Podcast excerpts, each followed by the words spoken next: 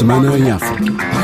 Bem-vindos a mais uma rubrica Semana em África. A atualidade esta semana fica marcada pela divulgação dos resultados provisórios das autárquicas pela Comissão Nacional de Eleições de Moçambique. A Frelimo, o partido no poder, venceu em 64 das 65 autarquias, enquanto o MDM, terceiro o maior partido no país, ganhou apenas na Beira. O secretário-geral da Frelimo, Roque Silva, afirmou que o partido vai aguardar com tranquilidade o anúncio oficial dos resultados, sublinhando que o processo de confirmação dos resultados ainda não terminou.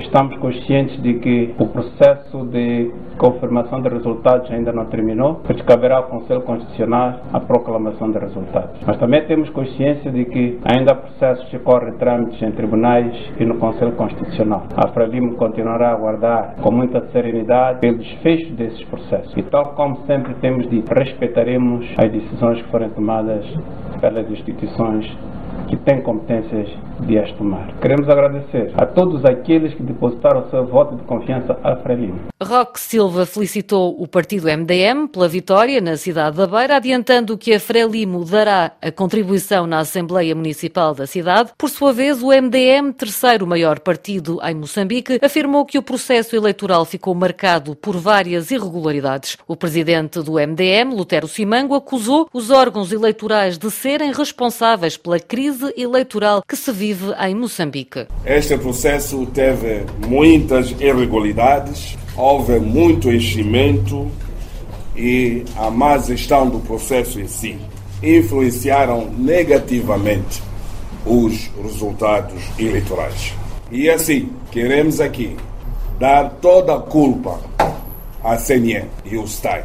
São os verdadeiros responsáveis pela crise eleitoral que se vive em Moçambique. Já o presidente da Renamo, Ossufo Momad, acusou a Frelimo de querer aniquilar a democracia, afirmando que o partido vai continuar a lutar nas grandes cidades por transparência eleitoral. Não queremos voltar à guerra. Nós vamos lutar nas grandes cidades, como aqui no Maputo, assim como noutras cidades. A nossa luta é pacífica, a nossa luta é uma luta política. O que nós queremos é que a Frelimo volte para trás, recue nesses passos que está a dar para aniquilar a democracia. E hoje não vamos permitir que a Frelimo mude o cenário político moçambicano para irmos numa ditadura. Maputo 105 FM a capital angolana acolheu esta semana a centésima quadragésima sétima Assembleia da União Interparlamentar, com a presença de delegações de todo o mundo, para traçar caminhos para a paz e a democracia. No discurso de abertura, o presidente angolano, João Lourenço,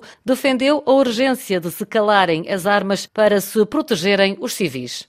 A voz dos parlamentares do mundo será ouvida, apelando para o fim do conflito no Sudão, na Ucrânia e no Médio Oriente é urgente que se calem as armas e se dê lugar à diplomacia para que se salvem as vidas dos civis, de crianças, mulheres e velhos e se evite uma catástrofe humanitária nesses conflitos. Bissau 94 FM o presidente da Guiné-Bissau, Umaru Sissoko Embalo, realizou esta semana uma visita de Estado a Portugal, a convite do homólogo Marcelo Rebelo de Sousa, uma visita criticada pela diáspora guineense que lamentou o apoio do Estado português a um presidente que dizem ser autoritário. Em Lisboa, Umaru Sissoko Embalo reafirmou o desejo da Guiné-Bissau presidir a União Africana e reagiu à decisão dos Estados Unidos sancionarem o país por falhas na luta contra o tráfico humano. Guiné-Bissau não, não fazemos temos, não somos traficantes e nunca Guiné-Bissau alinhou o tráfico humano. Já dei orientações ao ministro dos Negócios Estrangeiros, haverá uma reação do Estado de Guiné-Bissau e que nós condenamos de que, de facto, os Estados Unidos não tem, não pode pensar que Guiné-Bissau é um Estado falhado. E nós também podemos caracterizar os Estados Unidos como um Estado agressor. Para mim, isso é uma falta de respeito inadmissível. Não há pequenos Estados, há Estados. E nós temos que relacionar respeito mútuo. Mas por que os Estados Unidos têm que sancionar a Guiné-Bissau? E a Guiné-Bissau também pode sancionar os Estados Unidos. E nós somos um Estado. Essa é uma medida também que nós podemos tomar. Mas eh, as nossas relações com qualquer outro Estado têm que basear-se em respeito mútuo. Os Estados Unidos não podem sancionar a Guiné-Bissau, porque nós não somos um Estado falhado. Isso é inadmissível e inaceitável.